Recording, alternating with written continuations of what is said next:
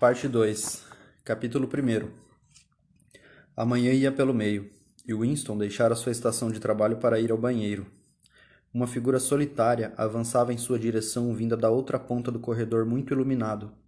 Era a garota de cabelo escuro. Haviam-se passado quatro dias desde que ele a vira na frente da lojinha de Badulax. Quando ela chegou mais perto, ele viu que seu braço direito estava numa tipóia, fato que não se percebia de longe porque a tipóia era da cor do macacão.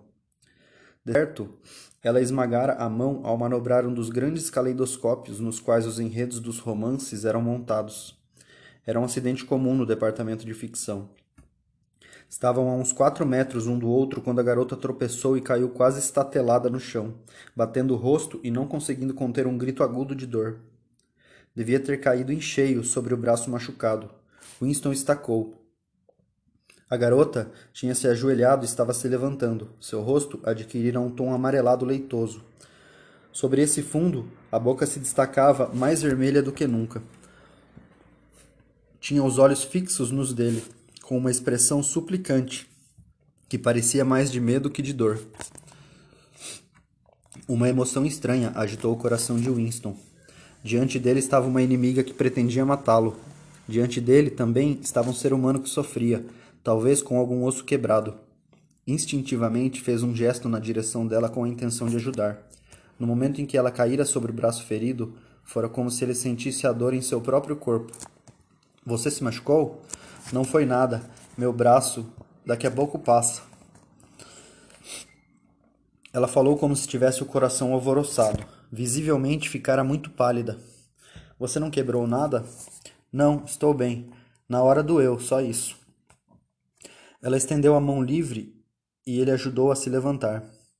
Ela recuperara alguma cor e parecia bem melhor. Não foi nada, ela repetiu, só uma pancada no pulso. Obrigado, camarada. E dizendo isso, afastou-se na direção em que ia antes, com uma vivacidade que parecia indicar que de fato não fora nada.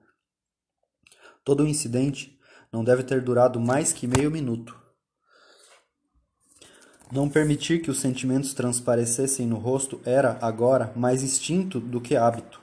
Além disso, o fato ocorrera bem na frente de uma teletela. Mesmo assim, fora muito difícil não manifestar uma surpresa passageira, pois nos dois ou três segundos em que ele a ajudava a se levantar, a garota enfiara algo em sua mão. Não havia dúvida que fora intencional. Uma coisa pequena e achatada, ao passar pela porta do banheiro, ela a transferiu para o bolso e apalpou-a com a ponta dos dedos. Era um pedacinho de papel dobrado em quatro. Em pé, diante do mictório, com o movimento dos dedos conseguiu desdobrar o papel. Óbvio que devia haver algum tipo de mensagem escrita ali. Por um instante ficou tentado a entrar num dos reservados para poder lê-la. Mas sabia muito bem que seria uma rematada loucura, os reservados eram o lugar mais ininterruptamente vigiados pelas teletelas. Voltou para sua estação de trabalho. Sentou-se, jogou o fragmento de papel no meio de outros papéis sobre a escrivaninha, como se ele não tivesse a menor importância. Pôs o óculos e virou o ditógrafo na direção da boca. Cinco minutos, disse a si mesmo. No mínimo cinco minutos. Sentia o coração bater no peito num clamor de dar medo. Por sorte, a tarefa do momento era pura rotina, a retificação de uma extensa lista de números, e não necessitava de maior atenção de sua parte. Fosse o que fosse que estava escrito no papel, devia ter algum tipo de sentido político. Até onde ele podia perceber, havia duas possibilidades. A primeira e mais provável era que a garota fosse uma agente da polícia das ideias, como ele imaginara desde o início. Winston não sabia por que a polícia das ideias teria interesse em entregar suas mensagens daquela maneira, mas, vai ver, tinha suas razões. A coisa escrita no papel podia ser uma ameaça, uma convocação, uma ordem de suicídio, uma armadilha de algum tipo. No entanto, outra possibilidade mais dramática assomava a todo momento em seus pensamentos, embora ele fizesse força para reprimi-la. Era que não fosse uma mensagem enviada pela polícia das ideias, mas por algum tipo de organização clandestina. Quem sabe a confraria de fato existisse. Quem sabe a garota fizesse parte dela. Não havia dúvida de que era uma ideia absurda, porém, ela se instalara em sua cabeça no exato instante em que sentira aquele pedaço de papel na mão. Só minutos depois, a outra explicação, muito mais provável, lhe ocorrera. E mesmo agora, apesar de seu intelecto lhe dizer que provavelmente a mensagem significaria sua morte, mesmo agora, não era isso que ele acreditava. Não era nisso. e a esperança insensata persistia, e seu coração retumbava. E era com dificuldade que ele evitava que sua voz tremesse enquanto ele murmurava seus números. Fez um rolo com o maço de trabalho concluído e enfiou-o no tubo pneumático. Haviam-se passado oito minutos. Acomodou os óculos no nariz, suspirou e puxou para si o maço de trabalho de que se ocuparia em seguida, com um pedaço de papel em cima. Alisou o papel. Estava escrito numa caligrafia graúda e imatura: Amo você. Winston passou vários segundos em estado de choque, paz até de jogar a peça incriminatória no buraco da memória. Quando o fez, mesmo sabendo muito bem qual era o risco de demonstrar interesse excessivo, não resistiu ao impulso de lê-lo novamente, só para ter certeza de que aquelas palavras estavam mesmo ali. Passou o resto da manhã com muita dificuldade para trabalhar. Pior ainda do que ser obrigado a direcionar a mente para uma série de tarefas minuciosas e insignificantes era a necessidade de disfarçar seu estado de agitação diante da teletela. Tinha a sensação de que um fogo ardia em sua barriga. O almoço na cantina quente, apinhada e barulhenta foi uma tortura.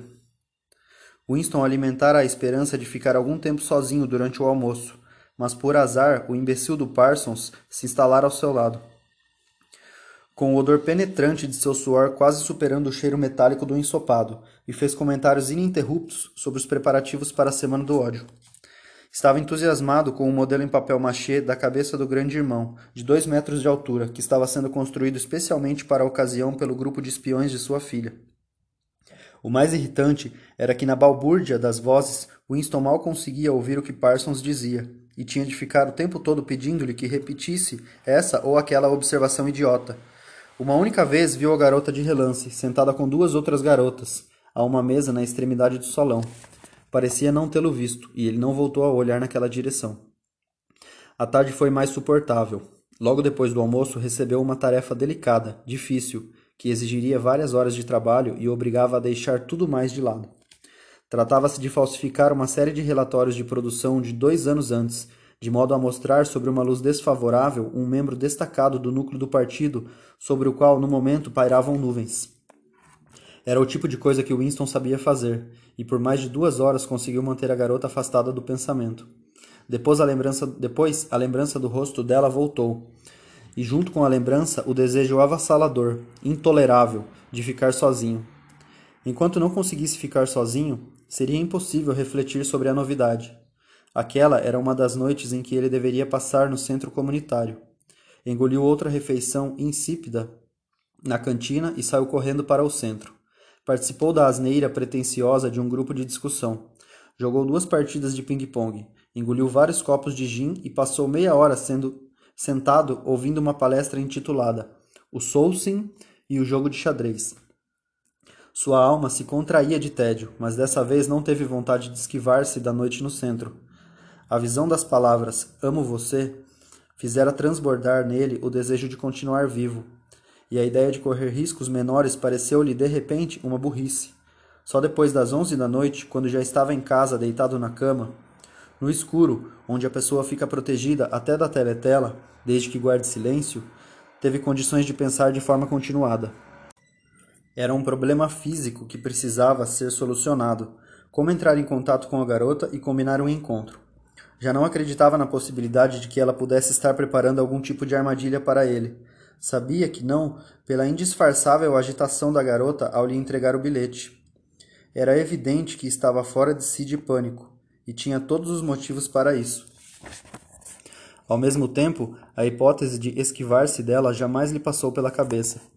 Havia apenas cinco noites flertara com a ideia de afundar seu crânio com uma pedra, mas isso não era importante. Pensou em seu corpo jovem, nu, tal como vira em sonhos. Havia pensado que ela fosse uma tola como as outras, que sua cabeça estava lotada de mentiras e ódio, e seu ventre cheio de gelo. Foi tomado por uma espécie de febre ao pensar que poderia perdê-la, que aquele corpo claro e juvenil poderia escapar para longe dele. O que ele temia acima de todas as coisas era que ela simplesmente mudasse de ideia, se ele não entrasse depressa em contato com ela. Mas a dificuldade física do encontro era monumental. Era como tentar fazer uma jogada numa partida de xadrez quando já era líquido e certo que você ia levar um checkmate. Para qualquer lado que você virasse, a teletela o encarava. Na verdade, todas as maneiras possíveis de estabelecer uma comunicação com ela lhe ocorreram nos cinco minutos seguintes à leitura do bilhete.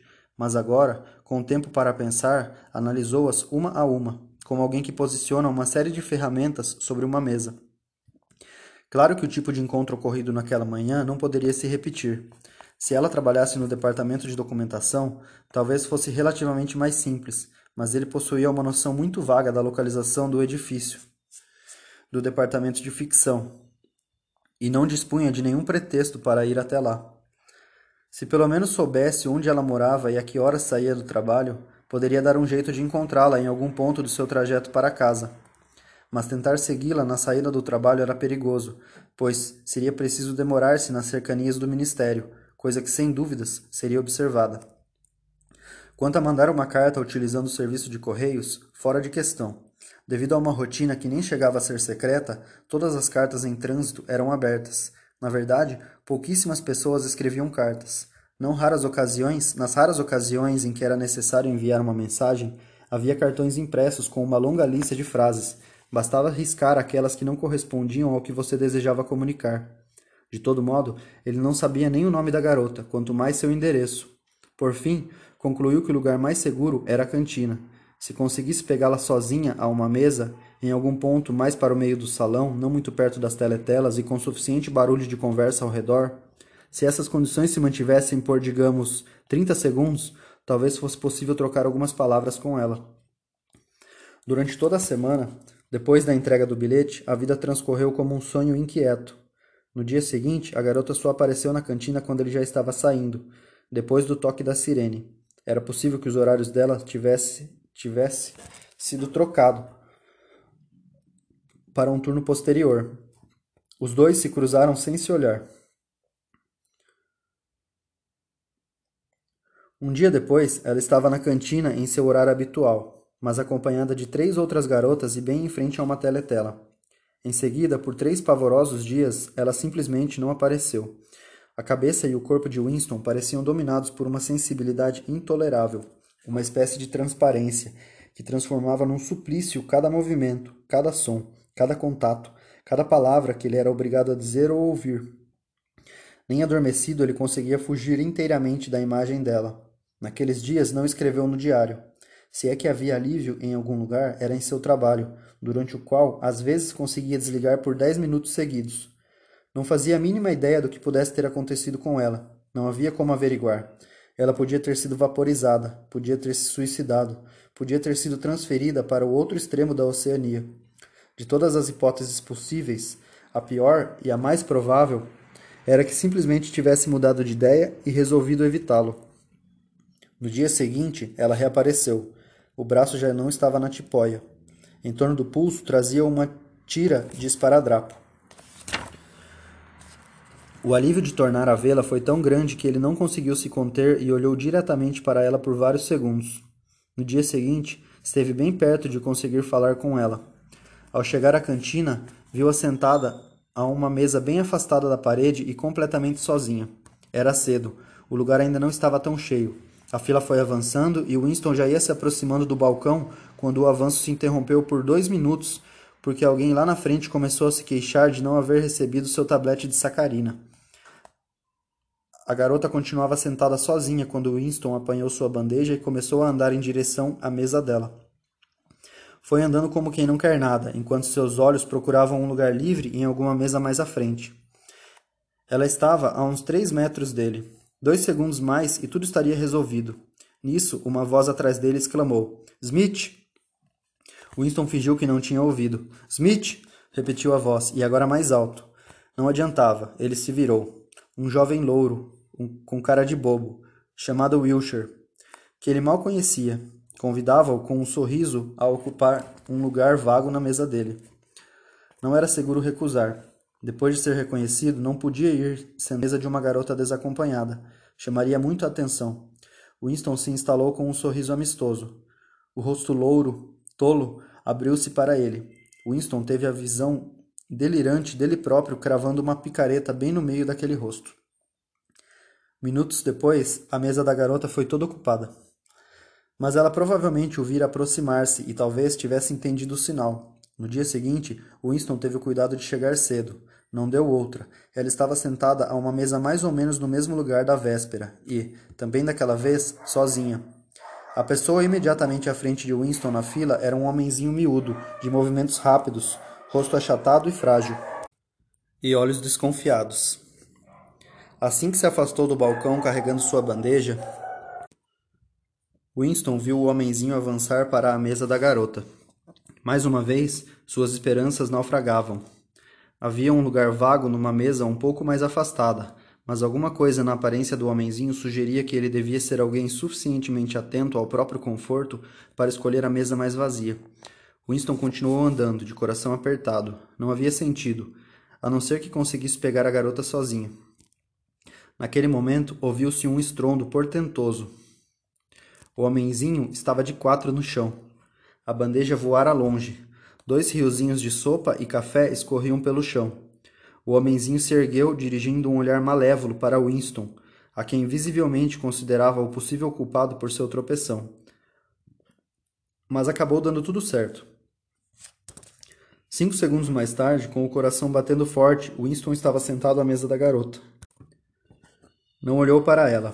Retirou os alimentos da bandeja e começou a comer assim que se sentou.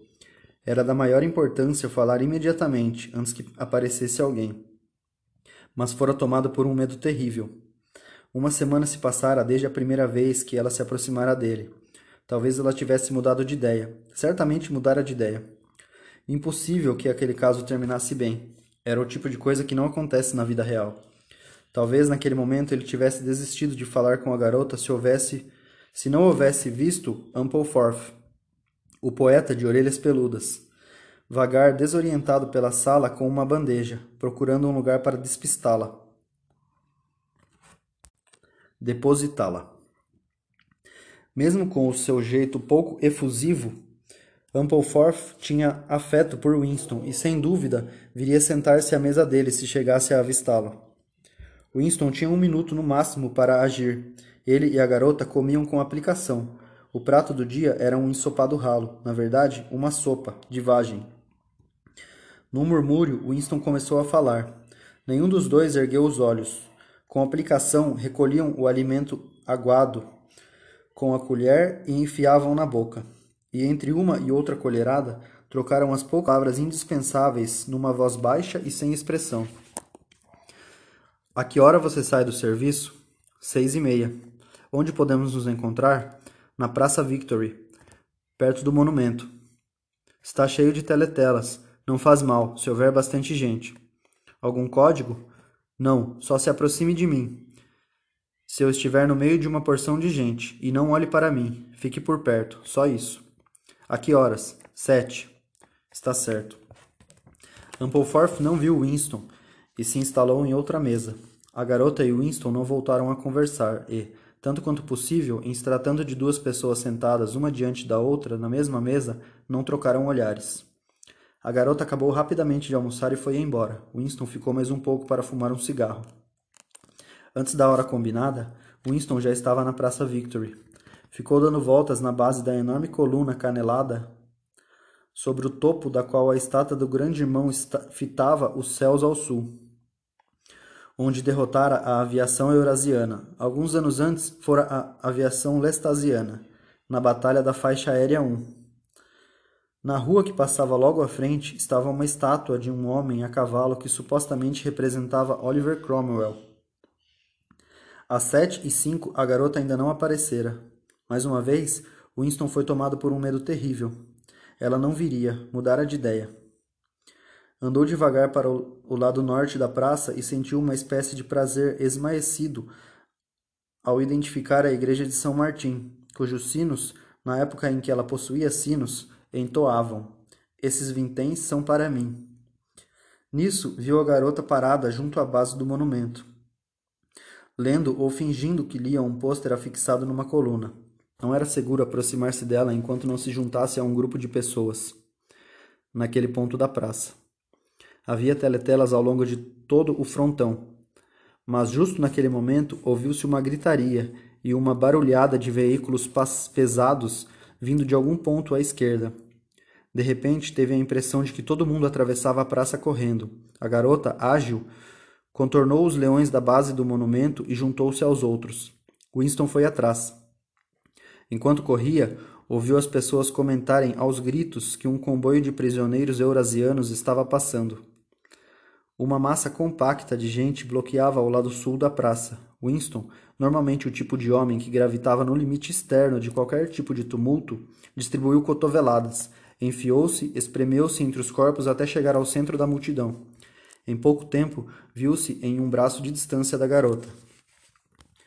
Mas teve seu avanço bloqueado por um proleta gigantesco acompanhado de uma mulher tão gigantesca quanto ele, supostamente sua esposa, que pareciam formar uma muralha impenetrável de carne. Winston se contorceu, entrou de lado e, com um empurrão violento, conseguiu enfiar o ombro entre os dois. Por um momento parecia que seus intestinos estavam sendo moídos e que virariam pasta entre aqueles dois quadris musculosos. Depois, quando se deu por si, conseguira passar, suando um pouco. Estava ao lado da garota, ombro a ombro. Os dois olhavam fixamente para a frente. Uma longa fila de caminhões com guardas de expressão impenetrável em posição de sentido e armados de metralhadoras posicionados nos quatro cantos dos veículos descia a rua devagar. Nos caminhões, aglomerados e de cócoras, iam homenzinhos amarelos vestindo uniformes verdolengos esfarrapados, seus tristes rostos mongólicos voltados para o exterior da carroceria do caminhão. Olhavam sem ver, totalmente desprovidos de curiosidade. De vez em quando, sempre que um caminhão dava uma sacolejada mais forte, ouvia-se o, o clangor de metal contra metal. Todos os prisioneiros traziam grilhões. Um após outro, passavam aqueles caminhões lotados de rostos tristes. Winston sabia que estavam ali, mas só os via intermitentemente. O ombro da garota e seu braço, até a altura do cotovelo, estavam comprimidos contra os dele. Sua face estava tão próxima que ele quase conseguia sentir sua calidez. Ela se assenhorara de imediato da situação, exatamente como fizera na cantina.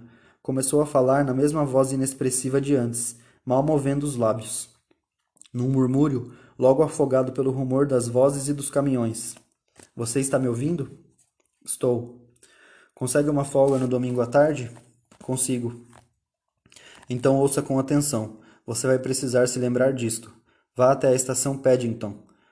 Com uma espécie de precisão militar que deixou Winston atônito, ela explicou o itinerário que ele deveria seguir. Uma viagem de meia hora de trem, virar à esquerda, ao sair da, ao sair da estação, dois quilômetros de caminhada pela estrada, uma porteira sem a viga de cima, uma trilha que cruzava um campo, uma passagem gramada, uma vereda entre arbustos, uma árvore morta coberta de musgo. Era como se ela tivesse um mapa dentro da cabeça. Você vai conseguir se lembrar de tudo isto? murmurou por fim a garota. Vou. Você vira à esquerda, depois à direita, depois de novo à esquerda, e a porteira está sem a viga de cima. Está bem. A que horas? Às três da tarde, mais ou menos. Talvez você precise esperar. Vou chegar por outro caminho. Tem certeza que vai se lembrar de tudo? Tenho. Então se afaste de mim o mais rápido que puder. Ela nem precisava ter dito isto. Só que durante algum tempo nenhum dos dois conseguiu se desembaraçar da multidão. O cortejo de caminhões continuava passando. As pessoas, insaciáveis, continuavam olhando boquiabertas. No início, houvera algumas vaias e assobios, mas vinham somente dos membros do partido que se encontravam no meio do povo. E em pouco tempo se interromperam. A emoção predominante era a pura curiosidade. Os estrangeiros, fossem eles da Eurásia ou da Lestásia, eram uma espécie de animal estranho. Era absolutamente impossível vê-los sob outra forma que não a de prisioneiros, e mesmo como prisioneiros, tudo que conseguia, tudo que se conseguia, era olhar para eles durante um momento curtíssimo. Além disso, ninguém nunca sabia qual era o destino deles. Sem contar os poucos que acabavam enforcados como criminosos de guerra, os outros simplesmente evaporavam enviados talvez para campos de trabalho forçado. Rostos mongólicos e redondos haviam dado lugar a rostos de um tipo mais europeu, sujos, barbados e exaustos, de trás de malares maltratados. Olhos se enfiavam nos olhos de Winston, às vezes com uma estranha intensidade, para em seguida voltarem a se afastar. O comboio chegava ao fim. No último caminhão, viu um homem idoso, rosto coberto por um emaranhado de pelos grisalhos, em pé, punhos cruzados à frente, como alguém habituado a andar com os braços amarrados. Estava quase na hora de Winston e a garota se separarem. No último momento, porém, ainda cingidos pela multidão, a mão dela buscou a dele e a apertou por um segundo. Impossível que as duas mãos tivessem se encontrado por mais de dez segundos. Mas ainda assim parecia que fora por muito tempo. Winston teve tempo de conhecer cada detalhe daquela mão. Apalpou os dedos compridos, as unhas naturalmente bem feitas, a palma, com sua fieira de calos, enrijecida pelo trabalho, a carne macia da parte interna do punho. Pelo mero fato de tocá-la, seria capaz de reconhecê-la com o olhar. No mesmo instante, Ocorreu-lhe que não sabia qual era a cor dos olhos dela. Provavelmente castanhos, mas pessoas de cabelo escuro às vezes têm olhos azuis. Virar a cabeça e olhar para ela teria sido absoluta loucura. De mãos dadas, invisíveis no meio dos corpos que se comprimiam, os dois haviam mantido os olhos firmemente voltados para a frente. E em vez dos olhos da garota, eram os olhos magoados do prisioneiro idoso que fitavam Winston, perdidos no meio de seu matagal de pelos. Capítulo 2 Winston avançava pelo caminho em meio a um mosqueado de luz e sombra, pisando em poças douradas sempre que os galhos das árvores se distanciavam uns dos outros. Sob as árvores, à esquerda, o solo era um, nevo um nevoeiro de jacintos. O ar parecia beijar a pele. Era dia 2 de maio. De algum lugar mais para o interior do bosque vinha o arrulho de torcazes. Estava um pouco adiantado. Não encontrara dificuldades em relação à viagem, e a experiência com que a garota lidava com as coisas era tão evidente que ele não sentia tanto medo quanto normalmente sentiria. Ao que tudo indicava, podia confiar nela para encontrar um lugar seguro. Em geral, não se podia supor que, pessoa, que a pessoa estivesse muito mais segura no campo do que em Londres. Não havia teletelas, claro, mas sempre se corria o risco de que o lugar fosse vigiado por microfones escondidos, que haveriam de captar e identificar a voz de quem aparecesse por ali. Além disso, não era fácil viajar sozinho sem atrair atenção. Para distâncias inferiores a 100 km, não era necessário visto no passaporte. Porém, às vezes havia patrulha nas estações ferroviárias, e os guardas pediam os documentos de qualquer membro do partido que encontrassem pela frente, submetendo-os a perguntas inconvenientes. Contudo, nenhuma patrulha aparecera, e à saída da estação, Winston dirigira vários olhares cautelosos para trás, para se certificar de que não estava sendo seguido. O trem ia cheio de proletas, todos com ânimo domingueiro por conta do tempo estival. O vagão com assentos de madeira em que Winston viajou estava superlotado com os numerosos integrantes de uma única família, os quais incluíam desde a avó desdentada até um bebê com um mês de vida tensionavam passar a tarde com os contraparentes no interior e, como explicaram abertamente a Winston, comprar um pouco de manteiga no mercado negro. O caminho se alargou e, um minuto depois, Winston chegou à trilha mencionada pela garota. Uma simples picada aberta pelo gado, que mergulhava mato adentro. Winston não tinha relógio, mas ainda não deveriam ser três horas. Os jacintos formavam uma camada tão densa abaixo de seus pés que era impossível não pisar neles. Winston se ajoelhou e começou a colher alguns. Em parte para passar o tempo, em parte com a vaga ideia de que gostaria de ter um ramo de flores para oferecer à garota quando se encontrassem. Reunira um grande buquê e estava aspirando seu perfume levemente enjoativo, quando um som logo atrás dele o fez gelar da cabeça aos pés a inconfundível crepitação de gravetos sob o peso de um pé. Continuou colhendo os jacintos. Era a melhor coisa a fazer. Podia ser a garota, ou talvez tivesse sido mesmo seguido. Olhar para trás seria uma confissão de culpa. Pegou uma flor, depois outra. Uma mão pousou delicadamente em seu ombro. Winston olhou para cima. Era a garota.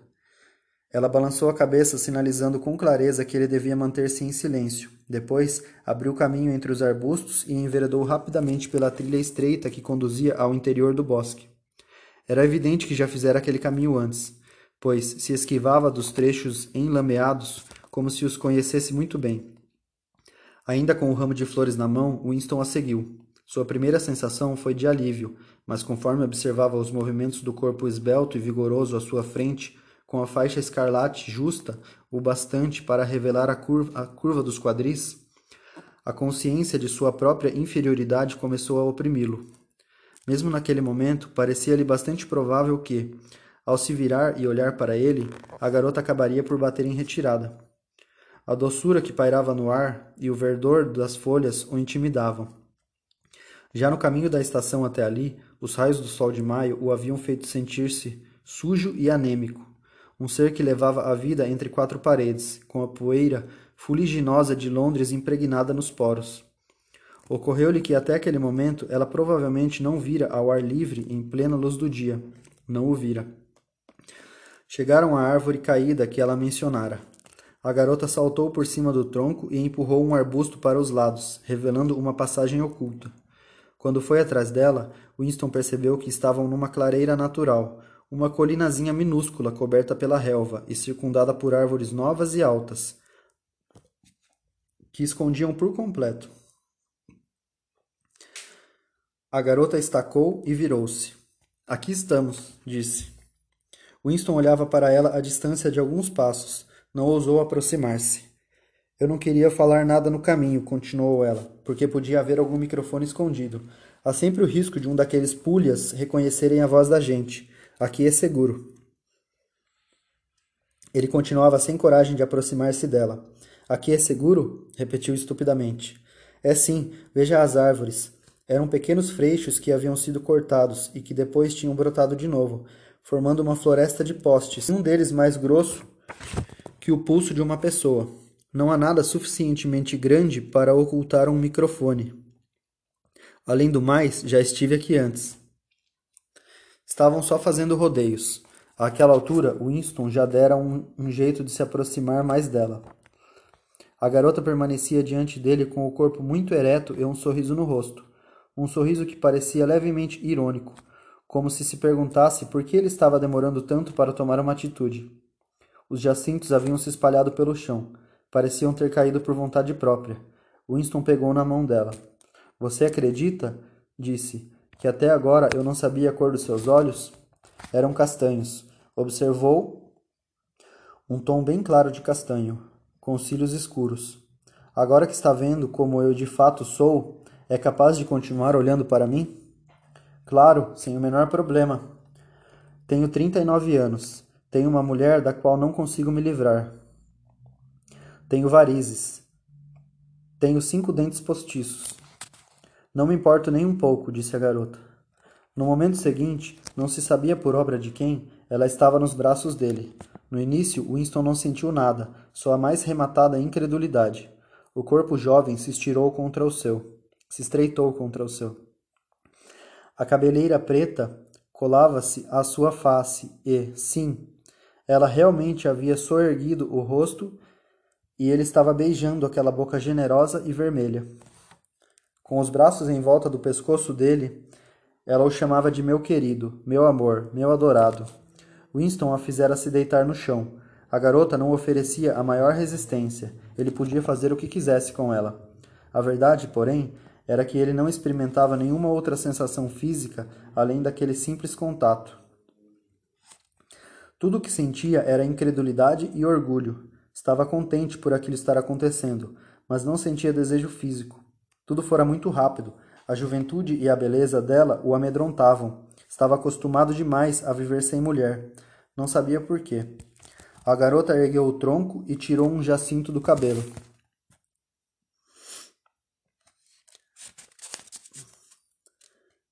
Sentou-se encostada nele, cingindo-lhe a cintura com o braço. Não se aflija, querido, não há pressa nenhuma. Temos a tarde inteira. Não é maravilhoso este esconderijo? Descobri-o uma vez em que me perdi durante uma caminhada comunitária. Se alguém vier nessa direção, a gente escuta a centenas de metros de distância. Como é seu nome? perguntou Winston. Julia. E o seu? O seu eu sei. Você se chama Winston, Winston Smith. Como descobriu? Acho que sou melhor que você para descobrir as coisas, amor. Me conte, qual era a sua opinião sobre mim antes do dia em que lhe entreguei o bilhete? Winston não sentia nenhum, não se sentia nem um pouco inclinado a mentir para ela. Começou revelando o pior. Começar revelando o pior era até uma espécie de oferenda amorosa. Eu sentia ódio só de olhar para você, disse. Queria estuprá-la e depois matá-la. Duas semanas atrás, pensei seriamente em arrebentar a sua cabeça com um paralelepípedo. Se quer mesmo saber, eu achava que você tinha alguma ligação com a polícia das ideias. A garota riu com gosto, claramente tomando as palavras de Winston como um elogio à excelência de seu disfarce. A polícia das ideias? Não me diga que pensou mesmo isso. Bom, talvez não exatamente isso, mas, com esse seu jeito, você é tão jovem, tão forte, tão saudável, entende? Pensei que talvez. Pensou que eu me dedicava de corpo e alma ao partido, uma garota de palavras e gestos puros, faixas, desfiles, slogans, jogos, caminhadas comunitárias, aquela coisa toda. E achou que na primeira oportunidade eu provocaria sua execução, denunciando-o como criminoso do pensamento. É, mais ou menos isso. Você sabe que há muitas garotas assim. A culpa é desta coisa nojenta, disse ela, arrancando a faixa escarlate da Liga Juvenil Antissexo e arremessando-a contra o tronco de uma árvore. Em seguida, como se o ato de levar a mão à cintura a lembrasse de alguma coisa, apalpou o bolso do macacão e tirou de lá de dentro uma pequena barra de chocolate. Partiu-a ao meio e deu um dos pedaços a Winston. Antes mesmo de levá-lo à boca, ele percebeu pelo cheiro que se tratava de um tipo muito incomum de chocolate. Era escuro e lustroso e estava embalado em papel prateado. As barras de chocolate normalmente eram coisas marrons, foscas, farelentas, cujo gosto, até onde era possível descrevê-lo, lembrava a fumaça saída de, dos incineradores de lixo. Mas em algum momento da sua vida, Winston já havia provado um chocolate semelhante ao pedaço que ela lhe oferecera. Tão logo o odor lhe chegou às narinas, emergira de sua memória algo que ele não conseguia definir, mas que era forte e perturbador. Onde conseguiu isto? indagou. No mercado negro, respondeu ela, indiferente. Acho que sou mesmo esse tipo de garota, para quem, para quem vê de fora. Sou boa nos esportes. Fui comandante de tropa enquanto pertencia aos espiões. Faço trabalhos voluntários para a Liga Juvenil, antissexo, três vezes por semana, à noite. Horas e horas colando a droga da baboseira deles por todos os cantos de Londres. Nas paradas, sou uma das que sempre carregam as faixas. Estou sempre de cara de alegre e nunca falto com o meu dever. É o que eu digo, nunca deixe de berrar junto com a multidão, só assim você está em segurança. O primeiro fragmento de chocolate se derretera na língua de Winston. O sabor era delicioso, só que aquela lembrança continuava rondando as fronteiras de sua consciência. Algo intensamente sentido, mas não reduzível a contornos definidos, como um objeto que se via com um rabo de olho. Afastou-a de si, ciente apenas de que se tratava da lembrança de um ato que ele gostaria de reverter, mas não podia. Você é muito jovem, disse. Dez ou quinze anos mais jovem que eu. O que viu de atraente num homem como eu? Foi alguma coisa no seu rosto. Achei que valia a pena arriscar. Sou bom em identificar pessoas que não se ajustam. Assim que o vi, soube que você estava contra eles. Eles parecia ser uma referência ao partido, e principalmente ao núcleo do partido, sobre o qual ela falava com um ódio tão franco e sarcástico que Winston se sentia inquieto, mesmo sabendo que, se havia um lugar em que os dois sabiam estar seguros, esse lugar era ali. Uma coisa que o atordoava nela era o linguajar grosseiro. Supostamente os membros do partido não praguejavam, e o próprio Winston só raras vezes o fazia, pelo menos em voz alta.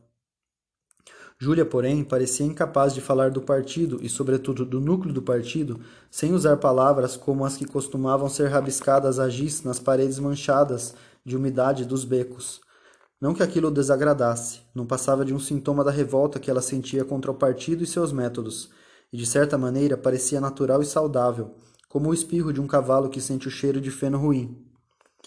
Tinham saído da clareira e atravessavam novamente o trecho salpicado de luz e sombra com os braços em torno das respectivas cinturas, sempre que o caminho se alargava o suficiente para permitir que continuassem lado a lado.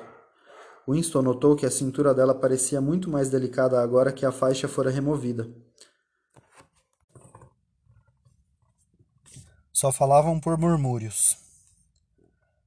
Fora da clareira, disse Júlia, convinha fazer silêncio. Finalmente chegaram ao limite do pequeno bosque. Júlia o deteve. Não apareça em campo aberto. Pode haver alguém à espreita. Enquanto ficarmos atrás das árvores, não corremos nenhum perigo. Estavam à sombra de um grupo de aveleiras. A luz do sol, filtrada pela profusão de folhas, ainda estava quente sobre seus rostos. Winston olhou para as pradarias diante deles e ficou atingido por um lento e curioso choque de reconhecimento. Conhecia o lugar da vista, uma pastagem antiga, já bastante rasa. cortada por uma trilha sinuosa e com um ou outro montículo de terra feito pelas toupeiras. Na sebe irregular que se via do outro lado do campo, a, brisa balançava muito suavemente os ramos dos olmos, e as folhas estremeciam de leve em densas massas que lembravam cabelos de mulher. Em algum lugar bem próximo, mas que o olhar não alcançava, devia haver uma torrente formando poças verdes onde nadavam robalinhos. Não tem um riozinho perto daqui? sussurrou ele. Tem sim. Na verdade, ele fica na borda da próxima pastagem. Está cheio de peixes e dos grandões. Dá para vê-los balançando a cauda nos, nos, nas poças sob os salgueiros. É a terra dourada. Quase, murmurou ele. Terra dourada? Na verdade, não tem importância. É uma paisagem que me apareceu algumas vezes em sonhos. Olhe, sussurrou Júlia. Um tordo pousara num galho a menos de cinco metros de onde eles estavam, quase na altura dos olhos dos dois. Talvez não os tivesse visto. Estava ao sol, eles na sombra. Abriu as asas, tornou a fechá-las cuidadosamente, baixou a cabeça por um momento como se estivesse fazendo uma espécie de mesura para o sol. Depois começou a cantoria. Na quietude da tarde, o volume sonoro era surpreendente. Winston e Julia se abraçaram, fascinados. A melodia prosseguia ininterrupta, minuto após minuto, com variações impressionantes que jamais se repetiam, quase como se o passarinho estivesse deliberadamente exibindo seu virtuosismo. Às vezes, ele se interrompia por alguns segundos. Abria e tornava a fechar as asas. Depois, estufava o peito mosqueado e reiniciava seu canto. Winston observava com uma espécie de vaga reverência. Para quem ou com que finalidade cantava aquele passarinho? Não havia parceiras nem rivais por perto, o que o levara a pousar nos limites de um bosque solitário e verter sua música para o nada? Perguntou a si mesmo se era verdade que não havia um microfone escondido por ali. A conversa entre ele e Júlia transcorrera toda em voz baixa, e o aparelho não teria sido capaz de captar suas palavras, mas captaria o canto do tordo. Era bem possível que, na outra ponta do instrumento, um homenzinho com aspecto de besouro estivesse escutando atentamente, escutando aquilo. Todavia, a enxurrada melódica foi aos poucos expulsando da mente todo tipo de conjectura. Era como algo líquido sendo despejado sobre seu ser, inundando-o por inteiro, algo que se misturava com a luz do sol filtrada pela folhagem. Winston já não pensava, era pura sensação. A cintura da garota, cingida pela curva de seu braço, era macia e cálida. Puxou-a para si, e os dois ficaram frente a frente, com os peitos encostados, e o corpo dela pareceu fundir-se ao dele. Por onde quer que ele passasse as mãos, parecia-lhe que ela se abria como água. Suas bocas se colaram uma à outra. Foi bem diferente dos beijos sôfregos que haviam trocado antes. Quando seus rostos se afastaram de novo, ambos soltaram suspiros profundos. O passarinho se assustou e alçou voo num estrépito de asas. Winston encostou os lábios no ouvido de Júlia. Agora, sussurrou. Aqui não, sussurrou ela em resposta. Vamos voltar para o esconderijo. É mais seguro. Depressa, pisando num ou noutro graveto, refizeram o caminho que levara à clareira. Assim que se viram no interior do círculo de árvores novas, Júlia se virou e o encarou. Estavam ambos ofegantes, mas o sorriso voltara aos cantos de seus lábios. Ele a fitou por alguns instantes. Depois buscou o zíper do macacão. E então, sim. Foi quase como um, no sonho de Winston. Com uma destreza semelhante à que ele imaginara, Julia arrancou as roupas e, ao atirá-las para o lado, fez isso com um gesto grandioso que parece aniquilar toda uma cultura. Seu corpo cintilava muito branco ao sol, mas por um instante ele não olhou para o corpo dela. Tinha os olhos ancorados no rosto sardento, de sorriso tênue e atrevido. Ajoelhou-se diante dela e segurou suas mãos. Já fez isso antes? Claro que sim, centenas de vezes. Bom, um monte de vezes. Com membros do partido? É, sempre com membros do partido. Com gente do núcleo do partido? Não. Com aqueles pulhas, não. Mas há uma porção deles que faria isso, na primeira oportunidade. Eles não são os santinhos que parecem ser. O coração de Winston deu um salto. Ele perdera a conta das vezes. Ela perdera a conta das vezes que fizera aquilo. Oxalá tivessem sido muitas centenas, milhares de vezes. Tudo que sugeria corrupção deixava-o repleto de uma doida esperança. Sabe lá, talvez, sob a superfície do partido, estivesse podre. Talvez seu culto ao zelo e à abnegação não passasse de um biombo, ocultando o mais completo desregramento. Se pudesse infectar aquele bando todo com lepra ou sífilis, com que alegria o faria? Tudo que contribuísse para apodrecer, fragilizar, minar, puxou Júlia para baixo, de modo que ficaram ambos ajoelhados, um de frente para o outro. Ouça, quanto maior o número de homens que você teve, maior é o meu amor. Compreende isso? Perfeitamente.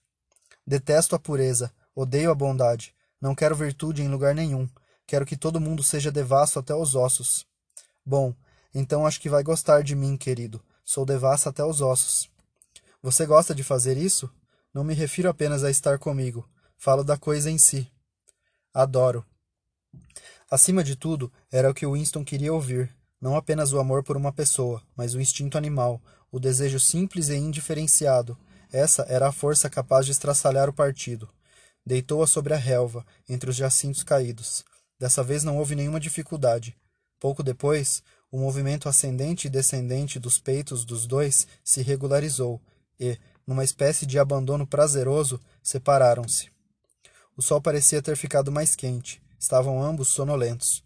Winston estendeu o braço para apanhar os dois macacões jogados no chão e usou-os para cobrir parcialmente o corpo de Júlia. Pegaram no sono, quase de imediato, e dormiram por cerca de meia hora. Winston foi o primeiro a acordar. Sentou-se e fitou o rosto sardento de Júlia, ainda serenamente adormecido, apoiado na palma da mão dela. Salvo pela boca, não se podia dizer que fosse bonita. Olhando de perto, viam-se uma ou duas rugas em torno dos seus olhos. O cabelo preto e curto era extraordinariamente denso e macio. Ocorreu-lhe que ainda não sabia o sobrenome dela, nem onde morava. O corpo jovem, robusto, agora desamparadamente adormecido, despertou nele um sentimento compassivo, protetor. Porém a ternura impensada que o tomara enquanto o tordo cantava não voltou completo. Puxou os macacões para um lado e estudou o dorso branco e macio de Júlia. Antigamente, pensou, um homem olhava para o corpo de uma garota, via que ela era desejável e a coisa ficava por aí. Hoje, porém, não havia como sentir um puro amor ou um puro desejo. Nenhuma emoção era pura, pois tudo estava misturado ao medo e ao ódio. A, uni a união dos dois fora uma batalha, o gozo, uma vitória. Era um golpe assentado contra o partido, um ato político.